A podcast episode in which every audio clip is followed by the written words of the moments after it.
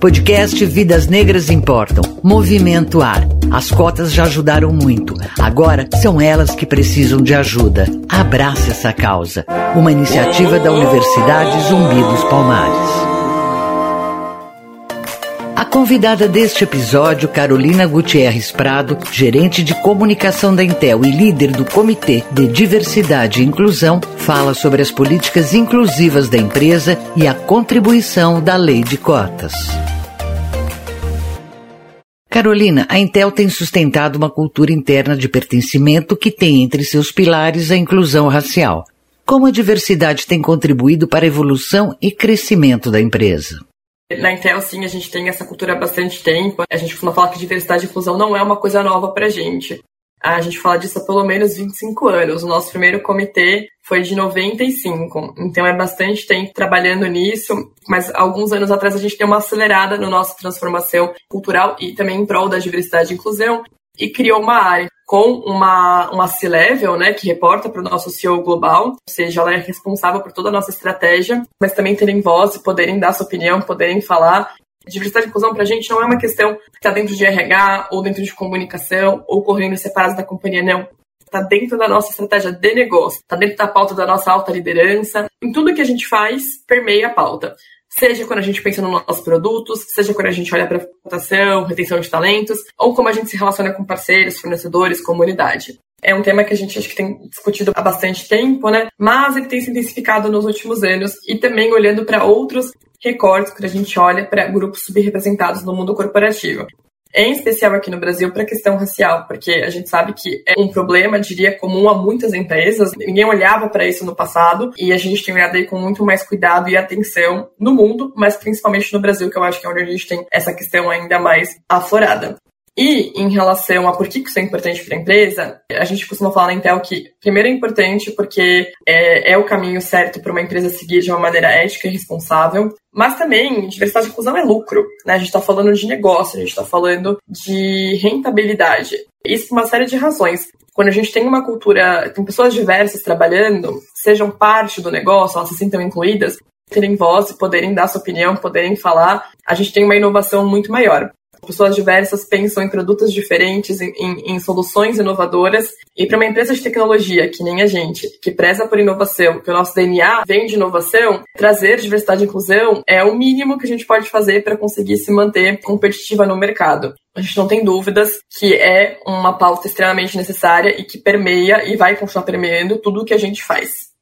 A equidade salarial, que é um dos marcos do programa de inclusão da Intel, implica também no reconhecimento da equivalência de capacidades, independentemente de gênero, raça ou etnia no exercício da mesma função. Como isso é implementado na empresa? Existem cotas para contratação? É, realmente, acho que a equidade salarial é um, é um ponto muito importante no mundo corporativo. A gente estruturou tudo isso na Intel em 2018. A gente contratou uma consultoria externa para avaliar como estavam nossos cargos e salários. E desde 2018 a gente tem muito orgulho de falar que não existe uma diferença por gênero, raça ou qualquer que seja entre pessoas que exercem a mesma função. E isso é um passo muito importante em prol aí da, da equidade e em prol de ter uma cultura realmente diversa e inclusiva. E as cotas, ou como a gente chama no mundo corporativo, metas de contratação, acaba sendo fundamental para isso, porque primeiro que a gente sabe que quando a gente busca diversidade, não é, é fazendo as mesmas coisas que a gente fazia antes que vai atrair essa diversidade para sua empresa. Muitas vezes as vagas, elas eram, por exemplo, escritas de uma maneira muito genérica, que não atraía as pessoas, ou elas são né, divulgadas em locais que vão atrair basicamente o mesmo tipo de profissional. Então, quando a gente quer diversidade, a gente tem que buscar diria proativamente na diversidade, não esperar que ela chegue e não fazer nada em prol a isso. E a questão que eu acho no, no mundo corporativo de ter metas de contratação é, primeiro, entender que isso não significa que você vai ter um profissional desqualificado para aquela vaga. Não é isso. A gente sabe que existem pessoas qualificadas em todas as áreas, de todos os tipos, né? Existem pessoas diversas que estão aí buscando oportunidade. O que acontece é que a gente às vezes não procura nos lugares certos. E além disso, mesmo que em algum momento a gente precise abrir mão de alguma coisa, uma delas, por exemplo, é o inglês, né? A gente sabe que a gente vive num país que 95% não fala inglês. Então, se a gente quer ter pessoas diversas, uma empresa inclusiva, exigir inglês fluente em todas as vagas é uma maneira de você excluir. Aqui na Intel, por exemplo, uma vaga não precisa do inglês fluente naquele momento, então um inglês intermediário ou um básico já adianta. E aí a gente paga para esse funcionário estudar inglês e se aprimorar e, e avançar na carreira aqui dentro da empresa. Porque também é isso, é uma empresa americana. Então o inglês acaba fazendo sim uma diferença no crescimento da pessoa dentro da corporação. Não é só contratar com inglês um pouquinho menor e tá tudo bem. Não, a gente quer que a pessoa se desenvolva, que a pessoa tenha oportunidades iguais aqui dentro. Então uma dessas é a gente poder pagar alguns cursos, o inglês, enfim, ou o que a gente acha que é necessário para aquela pessoa se desenvolver.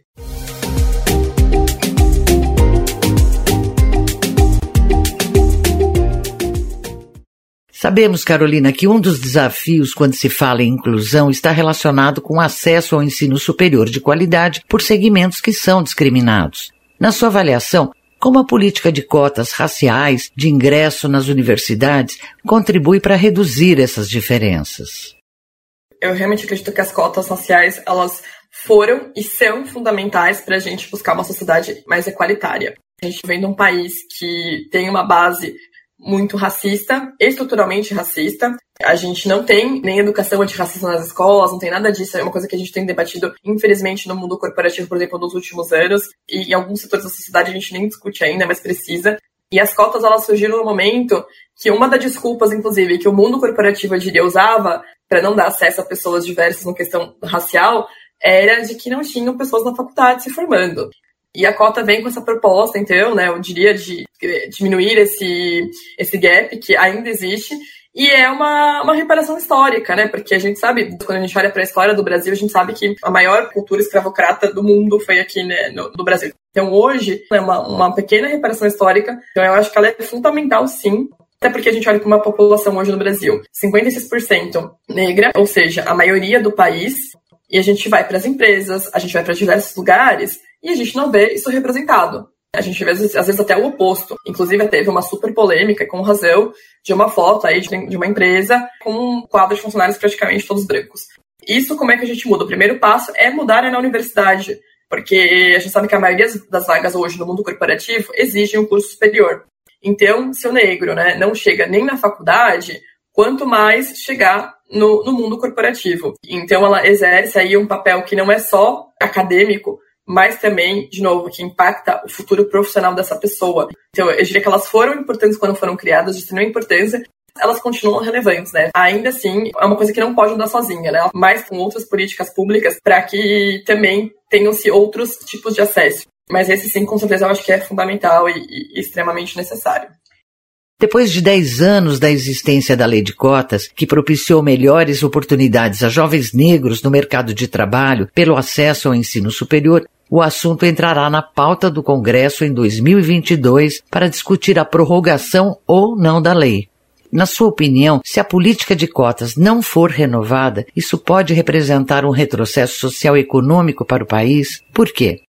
Sou super a favor da lei de cotas, eu acho que ela acelerou um processo que não ia acontecer naturalmente.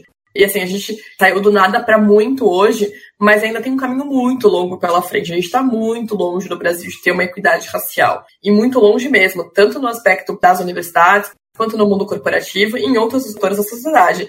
Então, hoje, se isso deixasse de existir, ia ser um retrocesso, tanto para a questão da equidade, mas também ia, assim, prejudicar praticamente todas as estratégias que as pessoas têm hoje no mundo corporativo, as empresas, né? Porque, que nem eu comentei, a gente sabe que uma das exigências para estar no mundo corporativo é nível universitário, né? Ter uma faculdade. Deixar hoje lei de cotas, a gente com certeza estaria condenando, diria muita parte, uma parte da população que não tem acesso e vai deixar de ter o mínimo de acesso que teria por meio das cotas. Porque é muito errado a gente achar que a lei de cotas a gente tá, ah, vai entrar porque não merece. Não, a pessoa mereceu. É super difícil entrar por lei de cotas também, não é uma coisa super simples, né? A gente tá falando de processo seletivo. É a mesma questão como eu falei antes do corporativo, a gente não tá falando de abaixar a régua, a gente não tá falando de nada disso. A gente tá falando de uma pequena reparação histórica de tudo que aconteceu na nossa sociedade. Então, hoje, avançamos muito, mas tem muito pela frente, e se deixasse de desistir, a gente estaria com certeza fazendo não só um retrocesso, mas atrasando tudo que a gente está propondo aí como, como sociedade, corporações, enfim. É bem preocupante, na verdade. Você acabou de ouvir o podcast Vidas Negras Importam. Apresentação Cintia May. Movimento Ar. Cota Sim.